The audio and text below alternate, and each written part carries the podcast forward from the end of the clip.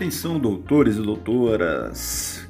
Entra no ar agora mais um podcast Geografando, o meu, o seu, o nosso já tradicional podcast de todas as semanas. E roda a vinheta!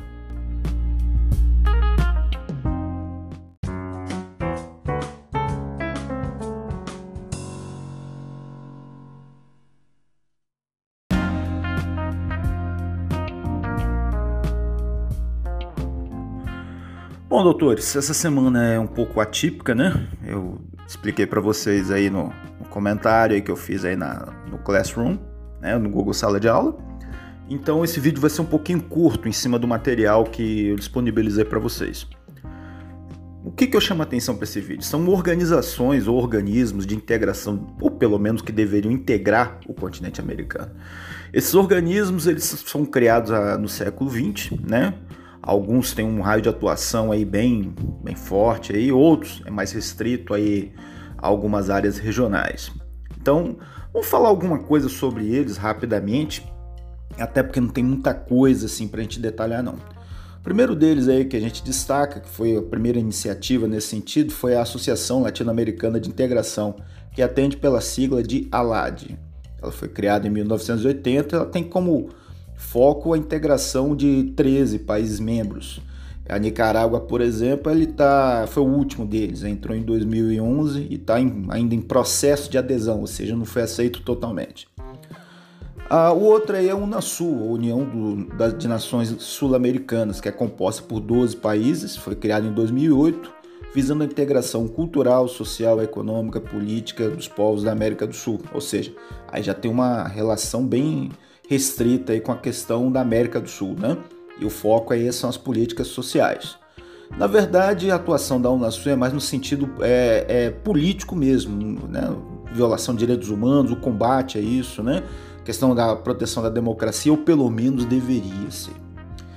O, o outro aí que está relacionado no material de vocês é o Tratado de Livre Comércio da América do Norte, o NAFTA, né? que entrou em vigor em 1994 e ele prevê a eliminação gradual de barreiras de comércio, permitindo a livre circulação de mercadorias entre os três países da América do Norte. Veja bem, livre circulação de mercadorias, não de pessoas. Nós estamos falando aí de quem? Falando dos Estados Unidos, México e Canadá. A gente já chegou a tocar um pouco nesse assunto aí quando estudamos sobre os Estados Unidos, né? E em 2017, os Estados Unidos pediu uma revisão desses termos do acordo por considerá-lo desvantajoso para sua economia. Isso é uma, é uma obra da política do atual presidente aí, Donald Trump, né? É, além de ganhar bastante dinheiro, eles querem ganhar mais nesse caso. O México é o, a parte a, a parte mais mais fraca aí dessa corda, né? É aquele aí que mais tem a perder quando tem essas revisões. E é um acordo meio esquisito, né? Diga-se de passagem. É um mapa mostrando para vocês aí no material, né? Quais são os organismos. O outro aí que eu destaco para vocês, e esse é bem familiar a gente, é o Mercado Comum do Sul, ou Mercosul. Ele foi criado em 1991, uma iniciativa é, de Brasil e Argentina, depois incorporou Paraguai e Uruguai. Mas, professor, por que Paraguai e Uruguai? Porque são dois países que são influenciados diretamente tanto pelo Brasil quanto a Argentina. É, influência não só econômica, mas também cultural e política. Né? Historicamente, se você pegar aí uma, fizer um levantamento, você vai ver que esses dois países, ora o Brasil, ora a Argentina, influencia nesses dois os países que fazem limites, aí, tanto no Paraguai quanto no Uruguai. E a Argentina e o Brasil são os, dois grandes países economicamente falando aqui dentro da América do Sul, né? E na América Latina, juntamente com o México. São os três. O Mercosul tem como principais objetivos a organização econômica e comercial por meio de uma livre circulação de bens, serviços e capitais. Desde a sua criação, o bloco ele vem enfrentando dificuldades para concluir essa integração, principalmente por causa da diferença entre os países é, que são membros, uma diferença principalmente econômica. O Brasil é uma das dez maiores economias do mundo. O Paraguai é uma economia mais ou menos do tamanho que de Minas Gerais, ou menos do que isso, né? E em 2012 a Venezuela aderiu ao bloco, mas ela foi suspensa em 2016. Olha só, vou frisar bem. Venezuela não foi expulsa, ela foi suspensa. Eu deixei um texto aí especificando aí o porquê disso, né? Tá aí dentro da, do material que eu separei para vocês. falando dos problemas econômicos, problemas políticos. A Venezuela é um caso à parte aqui, né, dentro da América do Sul, principalmente por causa da política externa deles lá. Tem aí uma política, vamos dizer, de autonomia em relação aos Estados Unidos, e como é um grande produtor de petróleo, o maior produtor de petróleo aqui da América Latina, os Estados Unidos não quer perder esse domínio é, da política venezuelana, não quer deixar de, a, de ficar controlando esse recurso natural que é o petróleo, que é tão estratégico para eles. Né? E essa suspensão, diga-se de passagem, ela é muito mais política do que outra coisa. Isso aí aconteceu a partir da eleição, das mudanças aí de governo do Brasil e da Argentina, quando o Bolsonaro tomou o poder aqui e quando o Macri, o ex-presidente argentino, também ascendeu ao poder. Né? Isso aí foi uma retaliação, na verdade. Então ela está suspensa. As outras que nós temos aí, a comunidade andina, atende pela sigla CAN, né? instituída aí pelo Pacto Andino, é uma coisa parecida aí com, a, com o Mercosul, mas ainda muito mais fraca e até mesmo pelo volume comercial.